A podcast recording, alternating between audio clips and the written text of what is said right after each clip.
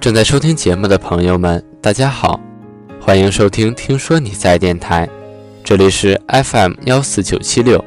听说你在，于是我便等待。我是主播玉石。今天为大家分享的文章是《那个没抢到座位的孩子》，作者佳倩。小时候在幼儿园，常常玩一个游戏。小朋友们围成一圈，老师挑选六个人站在中间，只有五个座位，大家拍手唱着歌，中间的孩子就绕着座位跑。音乐突然停下来，六个小朋友们就要去抢座位，往往有个人会多出来，不知所措地站着。长大以后，体育课玩贴膏药，也会有人尴尬地多出来。在敏感的少年时代，在敏感的少年时代，我只会冷眼旁观这些集体游戏，尽全力的找理由推脱掉。我是不喜欢这种残酷的游戏规则，因为注定有一个人会多出来，即使再认真、再努力，也会成为失败者。我任何时候都以工作优先，为了得到工作职位，坐在我对面的大学生们。激情澎湃的，却稚嫩的夸口承诺。前两天领事馆我们部门招收新人，几百人申请，我当面试官，但只招收两人。突然想到，原来无论做什么事，长多大，我们都逃不出抢座位这个游戏。我一直很好奇，当众人关注得到座位胜利者的欢声笑语时，那些多出来的失败者们。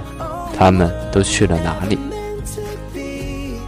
初二的时候，年级动员大会，老师问想去高中部的同学们举手，台下纷纷高举起手来。讲台上，老师很满意的点了点头，说：“年级排名前一百的就有希望去，大家好好加油。”我冷冷的想：三百多人，大家都想去，即使拼了命努力，也会剩下两百人。他们又要何去何从呢？受不了了这些压力，也叛逆的觉得学校待不下去的时候，中午逃出了校门，去了家医院，对着医生很难过的说：“叔叔，我该怎么办？世事艰难，我去不了高中重点，也考不上一本大学，我是个废人。”中年男人耐心地接待了我这个问题少女，温和地说。我周围的人也不都是重点学校的，一样在当医生，活得好好的啊。他打电话叫了我的父亲过来接走我。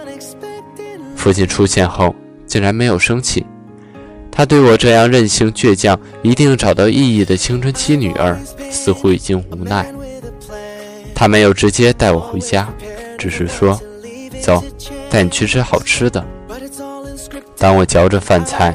坐在对面的他说：“其实你不需要很优秀，尽全力就足够了。”转眼快十年过去了，并不是教育家的父亲，虽然从未对我解释过尽全力到底意义何在，但一路走一路反思的成长岁月里，我为自己找到了为何要好好读书的真正意义，并不是为了去抢座位，而是更有权利。更有底气的去选择自己想要的生活。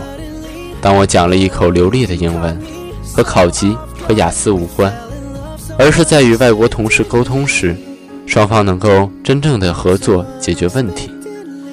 当我学好了一门专业，和一纸证书无关，而是为了实现指标时，能够尽可能的减少耗费的时间和人力物力。当我待人接物落落大方时，和比赛奖状无关，而是身边的人喜欢和我相处。每一天上班，自己和别人都很愉悦。高考快要放榜了，好的大学、好的专业，固然有人数的限定，不是所有努力的人都可以如愿，却也不见得为此一蹶不振，因为这并不代表你不够优秀。想一想。那间教室的座位本来就有限，肯定坐不下所有想去的人。每朵花都会努力绽放，但是，往往有的开得早，有的开得晚，最后却逃不走凋谢的命运。青春也是如此，我们都会有一天老去，送自己的孩子上高考战场。当我们站在考场外，在烈日里翘首企盼的时候，会不会有那一刹那被唤醒？其实花儿凋谢后生出的果子，才是一棵植物的精华。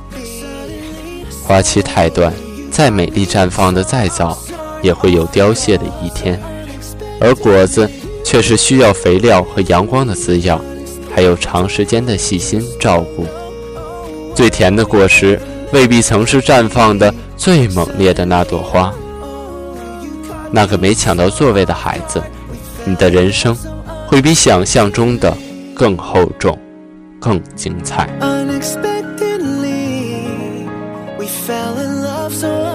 好了，今天的节目就到这里了，感谢您的收听，我是主播玉石。听说你在，于是我便等待。